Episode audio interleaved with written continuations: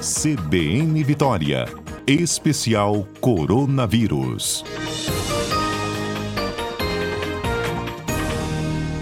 Coronavírus e outras, né? Pandemias, endemias. Quem está conosco é Tel Maciel. Bom dia, Tel. Bom dia, Fernanda. Bom dia aos nossos ouvintes. Etel de volta é. e a gente detalha um pouco mais sobre a monkeypox, né? O. Os dados novos que você tem para quem tem mais risco de agravar no caso de uma contaminação, Etel. Então, Fernanda, eu só vou dar um panorama geral, Fernanda, do Sim. que está acontecendo no Brasil com a atualização que foi feita ontem pelo Ministério da Saúde.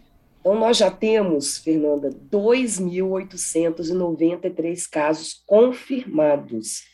Nós temos hoje no Brasil, além desses, dessas 2.893 pessoas que adoeceram pela doença, mais de 3.500 suspeitas que estão em investigação, Fernanda, pela doença.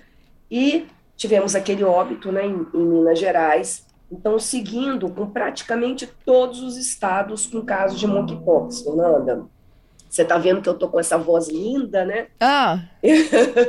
eu, eu tive uma virose, aí eu, eu acho que eu, eu fiz o meu vigésimo teste, né, é, Covid, que deu negativo, mas eu tô com uma sinusite, então tô, tô tratando aqui também com essa voz linda.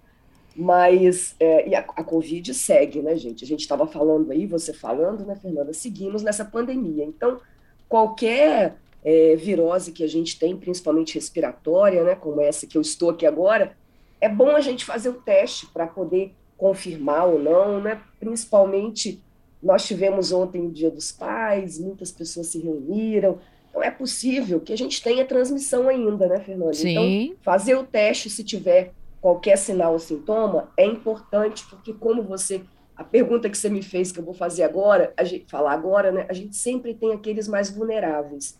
Então, mesmo que a gente esteja bem, né? A gente pode transmitir para alguém que pode ficar muito doente. Então, sempre ter também esse cuidado com os outros. E é o caso também da monkeypox. Felizmente, desses 2.893 né, casos confirmados, nós tivemos apenas um óbito. Esse óbito, Fernanda, foi justamente numa pessoa que estava tratando contra um câncer. Era uma pessoa imunossuprimida, tinha outras doenças e é, estava num momento de fragilidade, né? E aí, é, ao se infectar com o vírus da monkeypox, acabou é, ficando num quadro de maior gravidade, precisou de ir para UTI e acabou não resistindo. Então, o que nós estamos vendo nesses casos de adoecimento, não só aqui no Brasil, mas no mundo, no mundo todo, Fernando, nós temos agora 13 óbitos. Então, assim, para o nosso ouvinte aqui saber, fora do continente africano, porque a gente tem mortes na Nigéria, é, a gente tem morte em Gana, então, assim, fora do continente africano, né, desses 13 óbitos, a gente tem um aqui no Brasil, um no Equador, um na Índia e um no Peru. Então, o Brasil é um desses cinco países que tem óbitos fora do continente africano, que é onde a gente já conhecia né, a doença e onde a gente tinha alguns óbitos. É, então, estamos nesse momento do Brasil de muita aceleração de casos. Então, desde o primeiro caso ali em junho, é, nós tivemos um aumento expressivo de casos, praticamente em todos os estados. Né? Em 22 estados hoje nós temos casos já confirmados. Aqui no Espírito Santo são oito já, Fernanda, confirmados. Isso. E nós temos, uh, deixa eu ver aqui exatamente para falar, é, aqui no Espírito Santo, quantos que a gente tem suspeitos, nós temos 29 pessoas que estão em investigação. Que, o que está acontecendo? Nós temos poucos locais que fazem esse teste diagnóstico. E aí acaba demorando, né? Até, até semana passada, só oito laboratórios faziam no Brasil. Então, acaba que você colhe aqui, tem que mandar para o Rio, e aí espera, isso tem demorado. A gente está esperando que essa semana haja uma ampliação, né? o Ministério fez um acordo com alguns laboratórios privados que vão começar a fazer também, então a gente espera que a gente consiga ampliar. E também outros, outros laboratórios referência estaduais, né? outros LACENs também que possam fazer esse teste.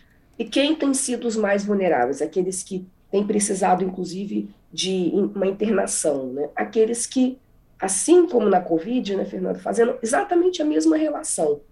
Os que estão imunossuprimidos porque têm alguma doença de base, né, é, principalmente câncer, pessoas que vivem com HIV, pessoas que têm imunossupressão por alguma doença. É, e também, Fernanda, nesse caso da monkeypox, as crianças menores de 8 anos, elas têm é, tido, apresentado quadros mais graves. Então, a gente precisa aí também é, cuidar né, das nossas crianças. E também é, aquelas pessoas, um novo dado que saiu semana passada no, no, pelo Centro de Controle de Doenças nos Estados Unidos, pessoas que têm problemas de pele, hum. é, que já têm problemas, ah, que já têm doenças, né, como psoríase, é, herpes, pessoas que têm é, queimaduras, né, que têm sequelas de queimaduras. Então, pessoas que têm outros problemas de pele, como a doença, ela pode encontrar né, nesses problemas de pele um local né, para o vírus penetrar, ela acaba criando ali um, algumas vezes quadros mais graves. Então, também essas pessoas precisam de se cuidar mais, né, de uma proteção aí maior. Lembrando que o que a gente sabe até agora, né, desse vírus da monkeypox, ele é transmitido por contato próximo, então, é, e também né, é contato com objetos contaminados, por exemplo, roupa de cama, usar roupa de pessoa que está com aquelas lesões né, é, de pele e, e que está eliminando né, o vírus, nas lesões tem muito vírus, é, e contato muito próximo. É, por isso, a gente tem um estudo, mas ainda dados muito preliminares da possibilidade de transmissão pelo sêmen. Né? Então, é, mas ela não é considerada uma doença sexualmente transmissível, porque a gente, as evidências ainda não são uh, muito fortes, Fernanda. A gente tem apenas um estudo com poucas pessoas, então isso ainda precisa ser melhor investigado. O que se sabe até o momento, que pela proximidade, né, as pessoas estão ali é, numa relação sexual, se beijando, você acaba é, tendo um contato muito próximo, né, Fernando? Mais próximo que a gente pode ter. Então, acaba tendo uma possibilidade de transmissão maior. Então, é, esses cuidados a gente precisa ter né, com essas vias de, de transmissão. Então, a, o que mais transmite até o momento são as lesões de pele. E ali tem, muita, tem muito vírus, né? E acaba esse contato com a nossa pele, nossa mão. O vírus sempre entra por algum, alguma mucosa, né? Olho, nariz, boca, da mesma forma. É, e tem que ser prolongado também, né? Porque é, teve até uma dúvida aqui para um entrevistado nosso da última uhum. semana. É, tipo, sentei no banco da escola de uma pessoa que estava com a doença. Uhum. Quais são as chances de, de me contaminar? Então, nós sabemos ainda pouco do tempo de, de viabilidade, né, de tempo que esse vírus vai viver né, nas superfícies. É, até o momento, a, a ideia de que, o que a gente sabe né, até agora, é em torno aí de, de três, quatro horas. Mas os estudos estão acontecendo, Fernanda, tem muita, porque esse vírus se modificou, gente. Aquela doença que a gente conhecia lá na África e de que a gente tem muitos, alguns estudos, eu não diria muitos, mas temos alguns estudos é, desde a década de 60 para cá, é, a gente não tem certeza, Fernanda, se eles valem para essa variante do vírus, né? Esse vírus que fez essa modificação, que se adaptou melhor, né, à espécie humana, que conseguiu ser transmitido de pessoa para pessoa. Então, o vírus ele não tinha muito essa capacidade, agora ele tem. Então, é como se a gente estivesse entendendo esse, essas, essas mudanças, né? Uhum. E o uhum. que, que esse vírus, essa, essa variante nova né, do vírus, uh, se, ela, se ela vai durar mais né, lá nos objetos, na superfície, se ela vai ser transmitida, por exemplo, né, por, é, por secreção, uh, por transmissão sexual. Então, assim, a gente ainda tem algumas lacunas, apesar de não ser um vírus novo, esse, essa nova variante está se comportando de forma diferente. Isso. Inclusive. Etel? Etel?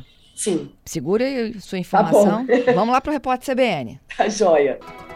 Olha, já de volta aqui ao nosso CBN Vitória, depois das informações da rede CBN, 11 horas e 4 minutos. Quem está conosco é a comentarista Etel Maciel. A gente fala sobre a monkeypox e também, né, tudo que a gente... Parece que a gente está vivendo o início da, da, da pandemia da Covid, né, Etel? Muitas dúvidas, Exatamente. muitas perguntas, né? Exatamente, Fernanda.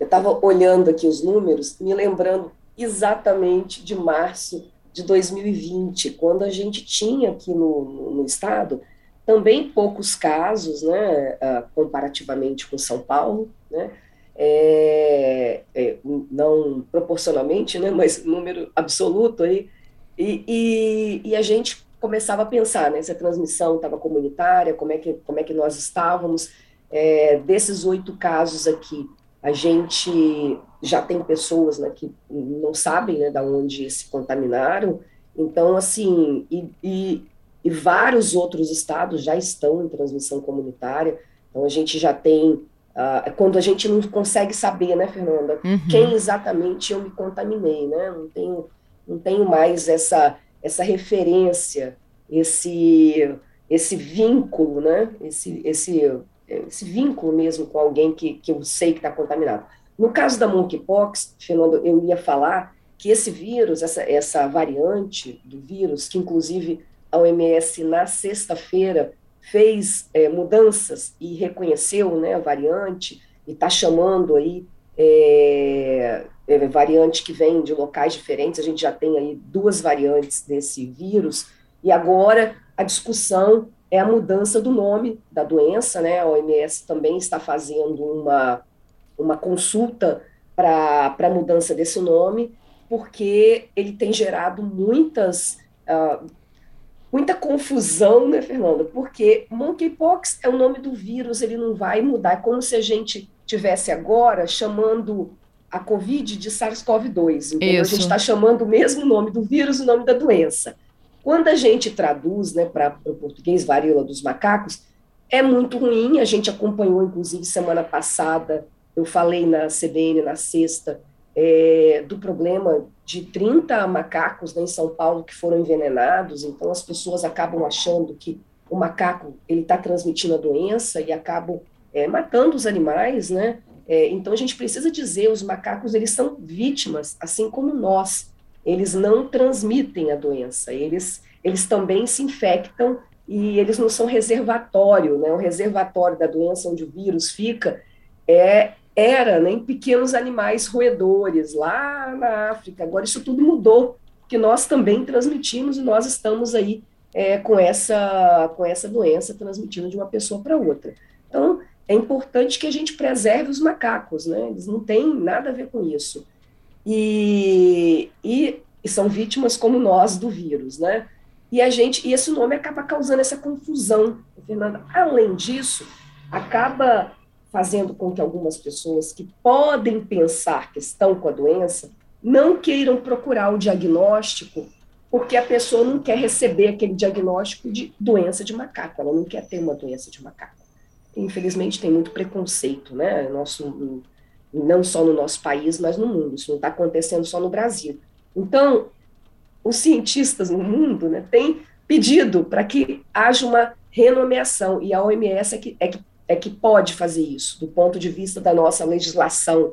É, para a gente mudar o nome do vírus é um pouco mais complicado, tem um comitê, e quando ele foi dado esse nome lá em 1958, né, a, gente não, a, gente, a gente tinha varíola humana, varíola bovina, como foi identificado no macaco, ficou varíola, varíola dos macacos, monkeypox. Então, assim, é porque ele foi identificado no macaco, não porque o macaco transmitia. Mas é, a gente precisa de no, um novo nome para essa doença, porque está causando aí muito, é, muito, As pessoas estão confusas, né, sem entender exatamente e, e, acaba causando esse estigma e preconceito, né? Até para buscar o diagnóstico. Uhum.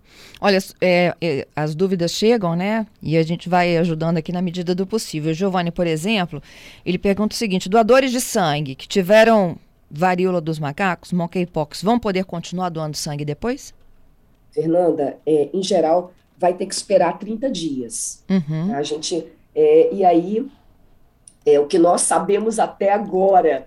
Então, assim, porque também a gente vai precisar seguir esses casos para ver é, viabilidade no sangue, né? Mas até o momento só tem que esperar 30 dias.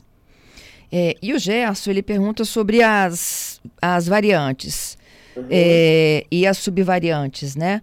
É, qual é o grau de, de perigo de gravidade das variantes? Então, nesse momento, é, o que a gente tem observado, felizmente, é que nós temos poucos casos de maior gravidade. Felizmente. Então, até o momento, o vírus está é, sendo transmitido com mais facilidade do que antes, né? Ele fez essa modificação, ele ficou mais adaptado ao nosso organismo, mas a gente tem, é, se a gente lembra, né, nós não vamos lembrar porque a gente não pegou essa fase, mas assim, a fase da varíola humana, né? A varíola humana tinha uma letalidade enorme, então mais da metade das pessoas que tinham a doença elas morriam. Então é, essa, essa, a, o vírus da monkeypox, ele não tem essa letalidade, felizmente, é, uma, é de menos de 1%. Então, o que nós estamos vendo é que não, o que nós não sabemos ainda, que a gente precisa tomar é, muito cuidado. A gente, a gente sabe que esse vírus tem uma transmissão é, placentária, então é possível que uma gestante possa transmitir o vírus pelo feto, né, é, para o feto através da, da placenta. E aí pode ser um problema, porque nós não sabemos qual é, seria o efeito né, nesse feto. Se a gente lembrar do, do Zika vírus, né, nós tivemos aí uma geração né, de crianças que ficaram é, com, com problemas para sempre. Né? Então, é, esse é um cuidado muito importante, proteger as gestantes. Né? A, a outra coisa é, são as crianças menores, de 8 anos, que a gente está vendo no mundo, que elas estão desenvolvendo casos mais graves. Até porque o sistema imunológico ainda não está totalmente competente e, e, essas crianças estão apresentando uma doença mais grave. Felizmente, é, não, não, com, não evoluindo para o óbito, né? então, mas, mas ficando grave. A gente também não sabe, nesse momento, porque a gente vai ter que seguir essas pessoas doentes, né, sequelas se esse vírus deixa sequelas. É, a gente está acompanhando a Covid aí, a gente tem mais de 200 sequelas, né, mais de 200 sintomas aí de Covid longa. A gente ainda não sabe da monkeypox, porque são os primeiros casos que a gente está acompanhando dessa variante do vírus, né? Então, também precisamos saber disso. É, mas, felizmente, não estamos tendo muita gravidade. E o, e o, cuidado com aquelas pessoas imunossuprimidas ao que parece, diferente né, da Covid, como os nossos idosos foram vacinados com aquela vacina da varíola humana, né, que a gente fazia aqui até a década de 70, Fernanda, é, eu tomei. Você, não sei se você, você tomou a vacina contra a varíola. É, os idosos não são vulneráveis nesse caso. É, a gente tem um estudo publicado dizendo que há uma proteção é, dessa da varíola, da vacina da varíola humana contra essa vacina, como se fossem vírus primos, né? Mas tem uma proteção é, de 85% contra a gravidade. Então, nesse caso da monkeypox, os idosos parecem, né, que estão mais protegidos que, no caso, as crianças. É isso, Etel, te agradeço, viu? Bom retorno, melhoras até segunda que vem. Até, Fernando, obrigada. Um abraço aos ouvintes. Um abraço.